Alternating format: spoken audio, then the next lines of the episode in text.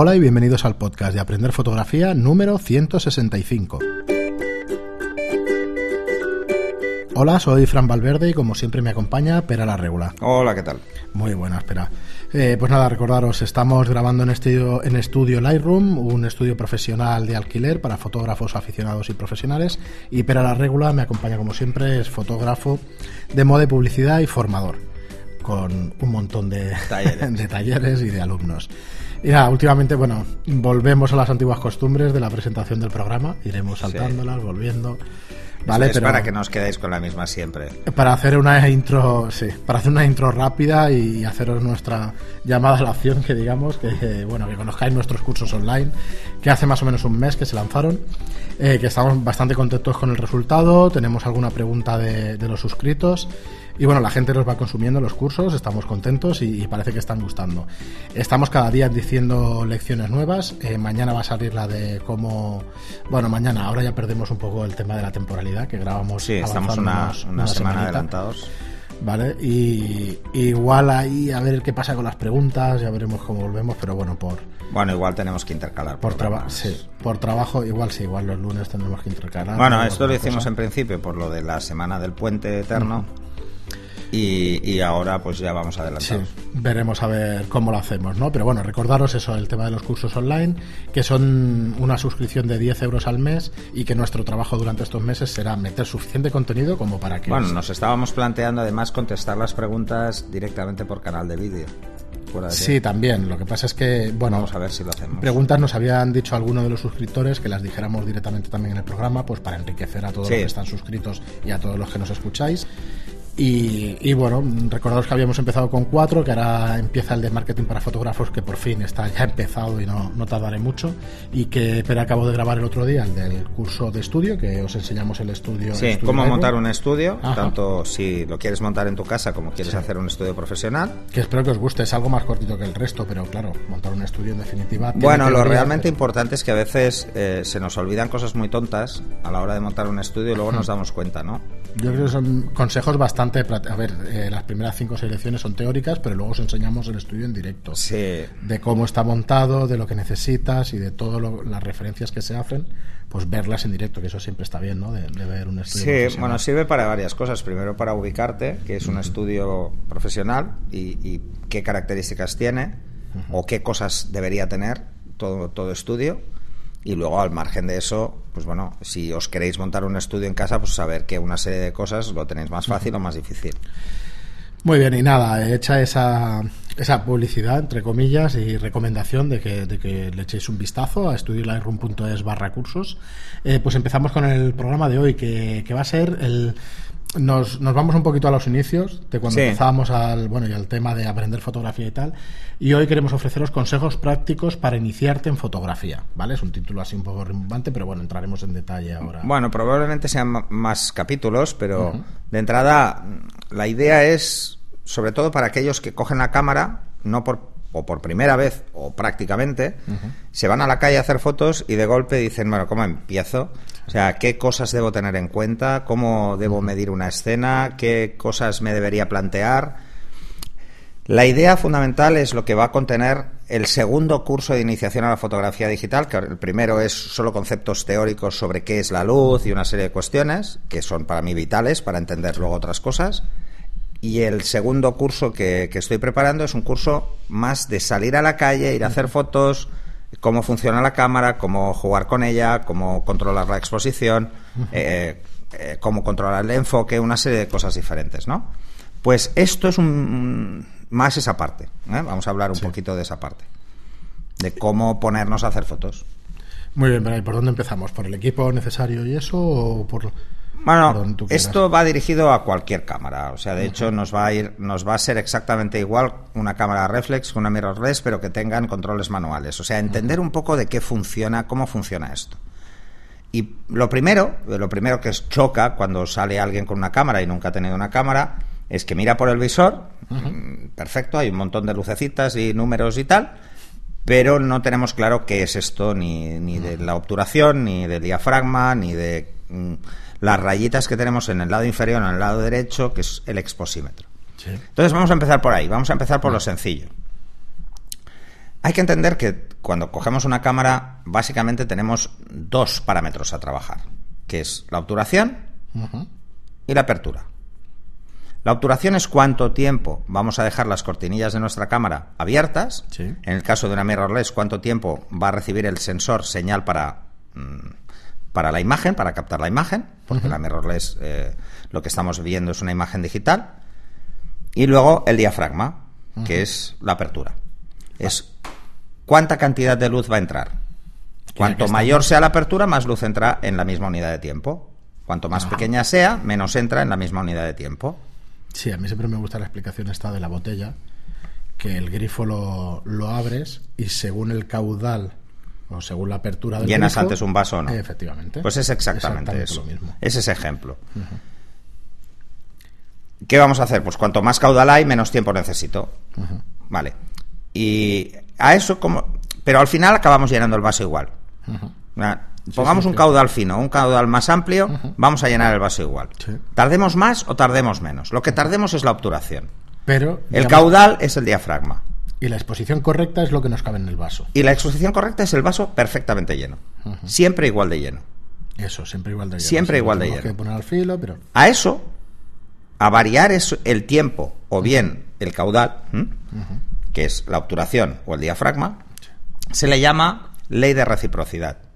Quiere decir que aunque tarde más tiempo, voy a acabar haciendo la misma foto que con menos tiempo, pero una apertura más amplia, más caudal. ¿Y estamos? Espera, el tema del diafragma son las laminillas que son las láminas que hay en el objetivo. En el caso de las reflex y las mirrorless está siempre en el objetivo. Suele estar siempre en el objetivo hoy en día. ¿Vale? Antes las cámaras de gran formato lo tenía la cámara. Ajá.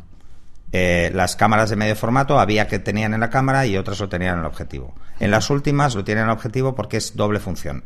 Hacen de obturador y de diafragma a la vez. ¿vale?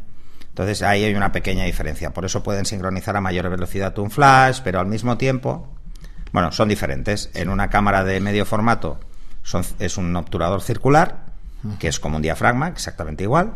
Y en una cámara reflex es de cortinillas. ¿Mm? Tienes primera y segunda cortinilla. Pues una vez dicho esto, mm, ¿cómo jugar con esto? Vale, nosotros empezamos a jugar con esos valores, pero no tenemos muy claro qué foto va a salir. Vale, para eso está el exposímetro. El exposímetro es una serie de rayitas que veréis que están numeradas desde menos 2 hasta más 2, en la mayoría de cámaras, en otras desde menos 3 hasta más 3. Cuanto en las cámaras profesionales suele estar de menos 3 a más 3 y en las cámaras de iniciación de menos 2 a más 2. Simplemente hay un paso de diferencia. Cada vez que nosotros eh, doblamos la cantidad de luz, lo que estamos haciendo es mover tres rayitas de eso. Quiere decir que el exposímetro, si estaba en cero y queremos el doble de luz, se va a más uno. Cada vez que se vaya ahí, será más uno. O sea, un paso por encima de cero. ¿Y qué es cero? ¿Qué es el centro? El centro es gris neutro, básicamente. Pero claro, la cámara no sabe mm, exactamente qué es, eh, si una cosa es gris neutra o no lo es. Yo puedo tenerlo en cero haciendo una foto una pared blanca. ¿Qué me va a pasar si lo pongo a cero y la pared es blanca? Pues se verá gris. Esa es, la, esa es la historia que tenéis que empezar a interiorizar los que todavía no habéis cogido una cámara reflex. Entonces hay que intentar decirle a la cámara cuál es la cantidad de luz que refleja el motivo al cual yo le hago fotos. Para el que empieza, como algo muy sencillo. Si vemos que algo refleja mucha luz, quiere decir que tiene un tono claro y además es plano, no es rugoso, vamos siempre a tener que compensar esa medición, vamos a compensar, a desplazar el exposímetro hacia más. Si por el contrario es oscuro o muy rugoso, vamos a ir hacia menos. ¿Mm?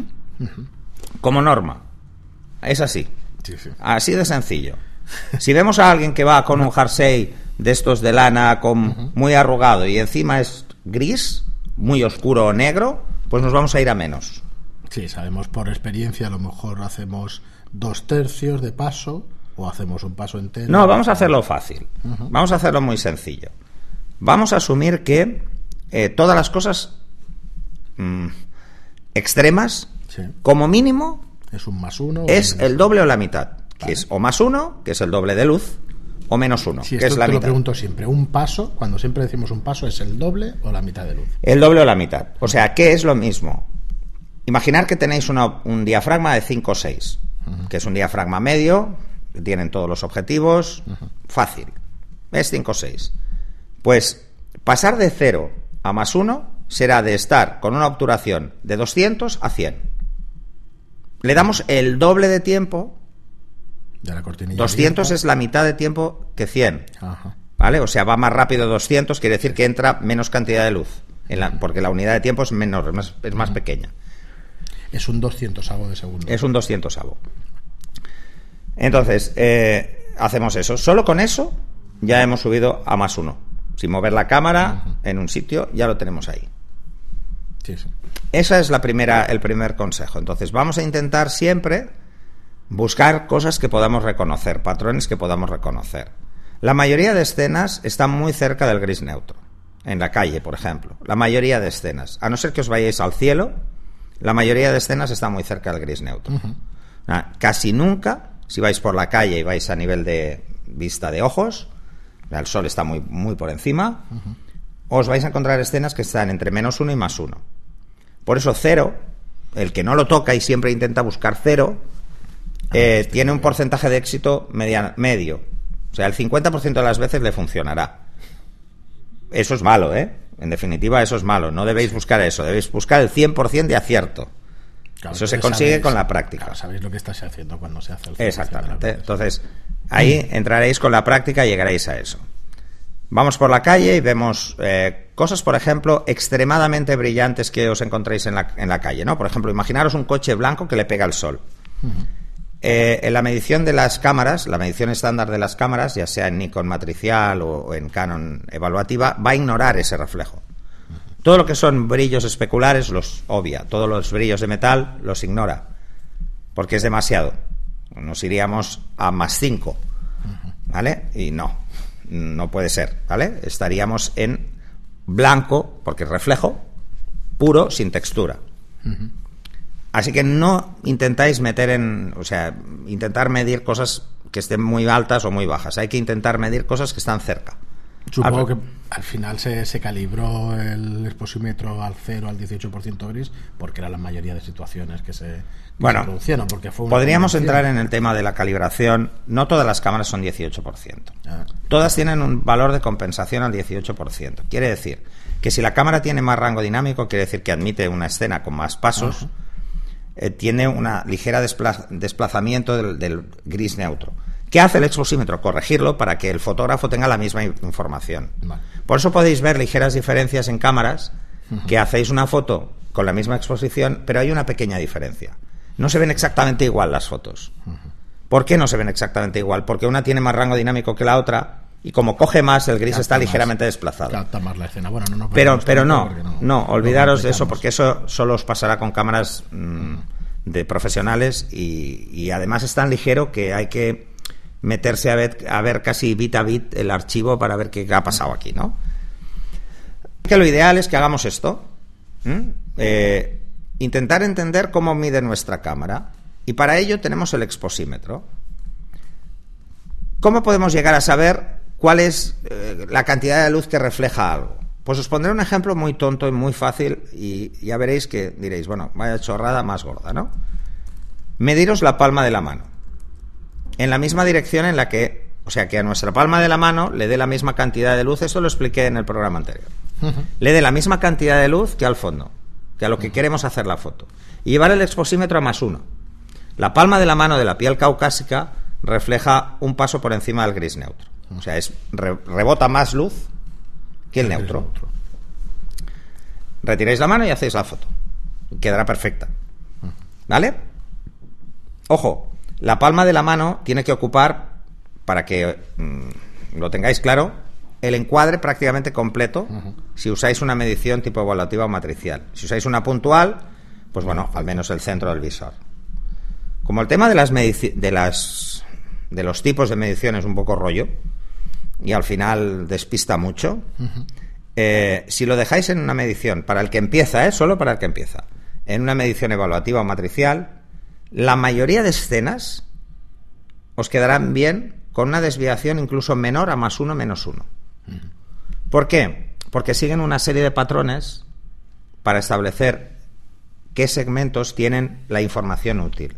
Al final unos ingenieros han, medido las escenas que más funcionan y bueno... Han hecho que, no me complique tanto la vida con esa medición y que incluso sea capaz de hacer un contraluz o cosas que son muy complicadas y vamos a medir puntualmente. hace unos años probablemente no funcionaría tan bien como funciona ahora. bueno, es que hace unos años no existía, solo teníamos, solo teníamos un tipo de medición que era, era ponderada al centro o era, era parcial, básicamente que era una zona muy grande del centro que solo medía ahí, el exposímetro. Entonces, bueno, costaba más, pero si lo podíamos hacer en químico que no veíamos el resultado hasta luego, en digital lo tenemos muy fácil porque al final nos permite incluso hacer esta prueba y error, que yo no soy muy partidario, prefiero que la gente interiorice qué está haciendo, ¿no? Entonces, tenéis esa medición, que es la más básica, es para empezar. Salís a la calle y la mayoría de escenas moveréis un poco hacia más uno o un poco hacia menos uno. Es tan sencillo como decir, uy, la foto me ha quedado demasiado luminosa. Pues hay que cerrar. Pues si teníais una obturación de 200, pues 250 será subir un tercio. Será cerrar, o sea, hacer que la obturación vaya un, tercio más rápida, un 33% menos tiempo. Quiere decir que estamos ahí en eh, un 33% menos luz. Ese es el margen que tenemos. Tenemos fracciones de un tercio, no tenemos fracciones de, menos de un tercio. Un tercio de paso, que no sería entonces el doble de luz. no, es el 33,33% de luz. Ya está. O sea, es, ese es el juego. Entonces veréis que con las mediciones evaluativa y matricial eh, y las que tienen igual eh, tanto Olympus como otras marcas, son todas iguales, pensar en ello, eh, estaréis moviéndoos muy poquito. Sí, es que, a ver, cuando eh, a ver, el tema de la velocidad no subimos de 100 a 200. Hay velocidades intermedias. Sí, a eso se le llaman fracciones de que paso. Son los, que son los tercios. Son los tercios, son fracciones de paso.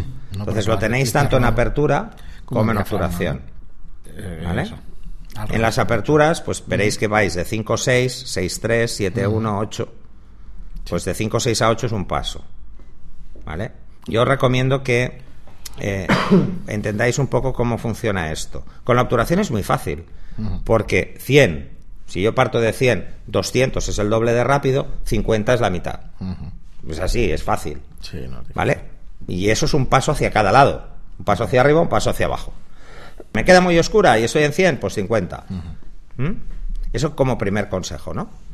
En, en, el diafragma cuesta un poquito más entenderlo, porque es la raíz cuadrada de 2. La raíz cuadrada de 2 es 1,4. Pues si partes de 1,4 y vas moviéndote, pues tienes que saber que cada paso que adelantas, con solo que sepas uno, ya hay bastante. Si yo sé que el básico es 1,4 y el más abierto es 1, no puede haber nada más que 1, 1 es la es todo abierto, que no existen objetivos F1.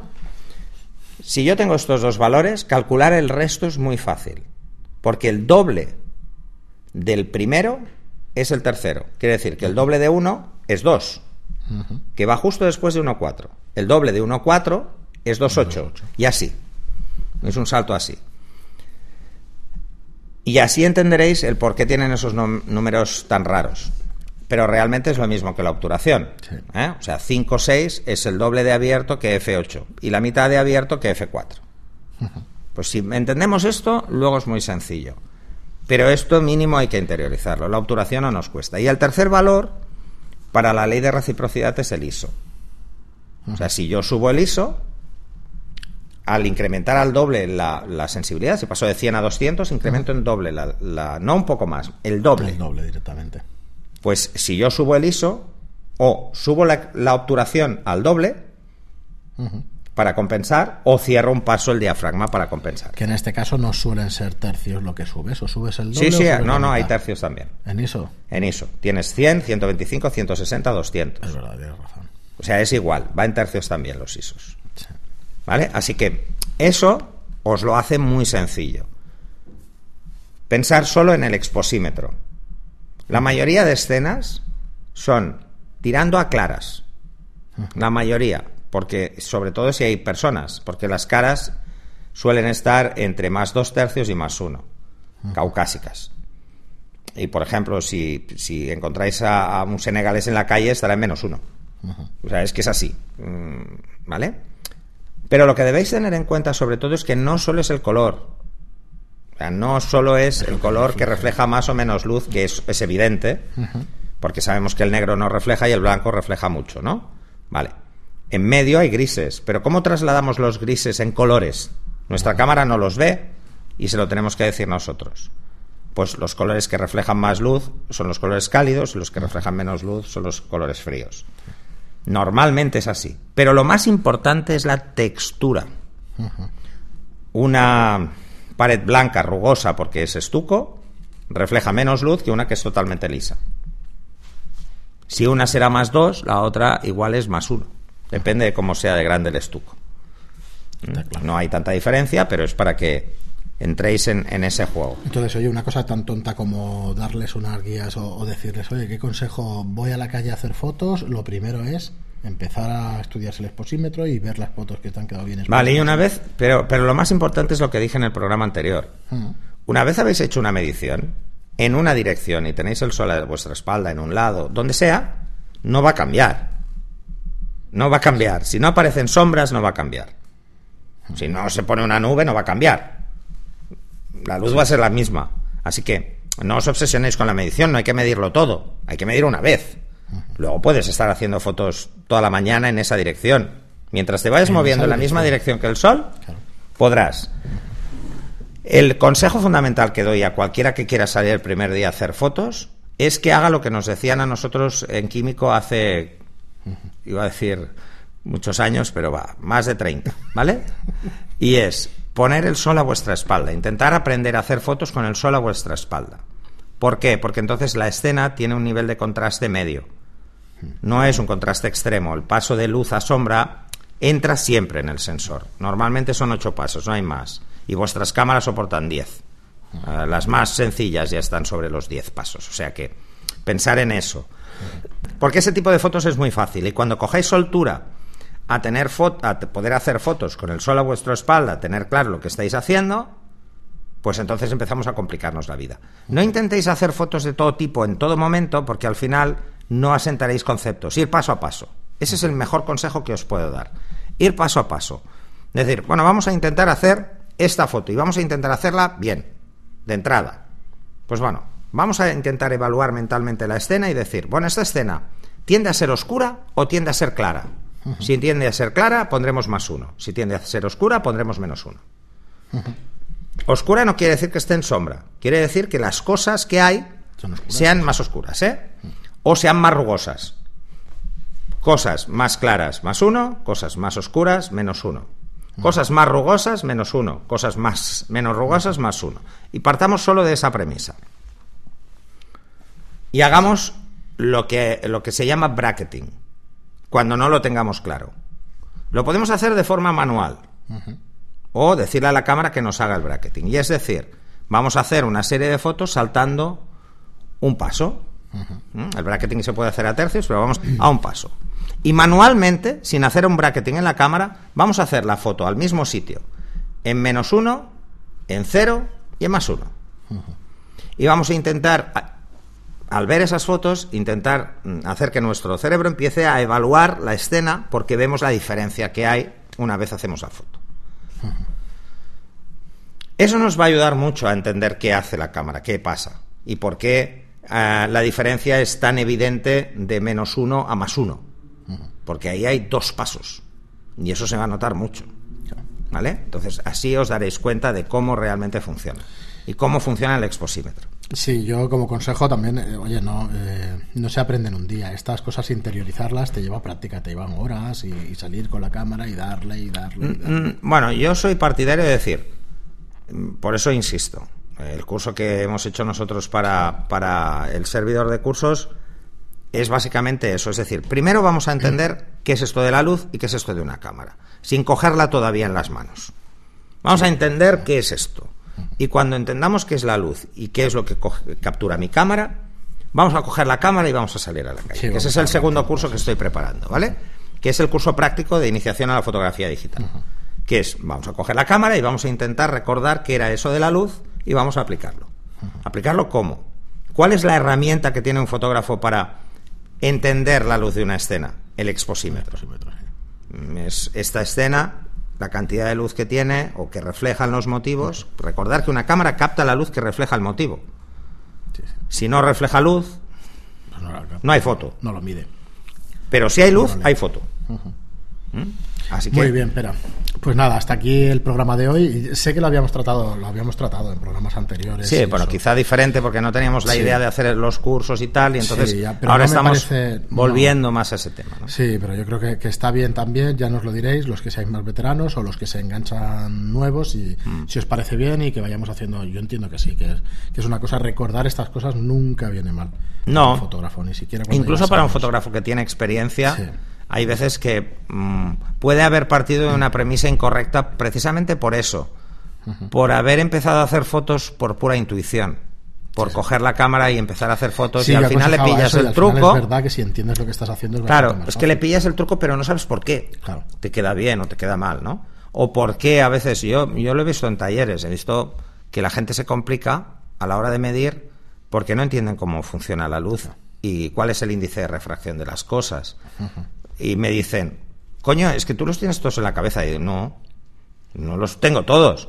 No, es claro, imposible. no, claro, no los puedo porque todos. de golpe eh, sale un- algo que no he visto. O sea, Claro, pero yo recuerdo haber hecho pues las típicas bodas a familiares y tal y volverte loco con la medición manual y tal o con, con los programas automáticos y meterle un más dos y un menos Claro, claro. Yo, yo soy de la idea, y además ya lo he dicho alguna vez, de que la fotografía no se, no se explica de forma sencilla por dos motivos fundamentales. El primero es porque eh, no se vendería nada de formación si se explicara sencillo, y a mí me parece un error hacerlo No, así. Es al revés, es al revés. Porque cuanto más sencillo hagas una cosa, más gente está, y cuanta más gente está, más gente Más enriquece y más- quiere, más quiere aprender más. Sí, sí. Y yo, pero yo sigo pensando que no se explica de forma sencilla porque la gente no se ha parado cinco minutos a explicarlo fácil. Y eso es lo que intentamos con estos cursos también. El, el intentar hacer sencillo una cosa que, que es que no es complicado. Sí, bueno, decimos cosas prácticas y queremos que veáis las cosas prácticamente, pues es para eso, para que, para que se vea más sencillo. No es complicado, era mucho más difícil antes, ahora es muy fácil. Sí, sí, sí, encima es- Muchísimo más fácil. Porque además ahora tú puedes salir todo un día a hacer fotos a la calle y constantemente puedes estar evaluando el resultado de tus fotos.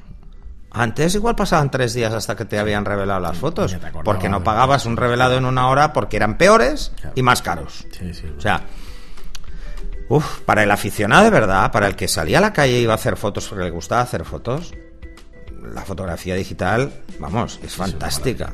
Es, es increíblemente bueno. Muy bien, Pera, pues nada, eh, tenemos un tiempo bastante contenido de 28 minutos, así que creo que es mejor dejarlo aquí. Que Bueno, pero es que bien. esto del tiempo no, Bueno, no lo hacemos nunca, ni, ni caso. Decimos, No, vamos a no. intentar hacer Yo programas de 20 intento, minutos. Yo lo intento, pero no. Y nunca estamos en 20.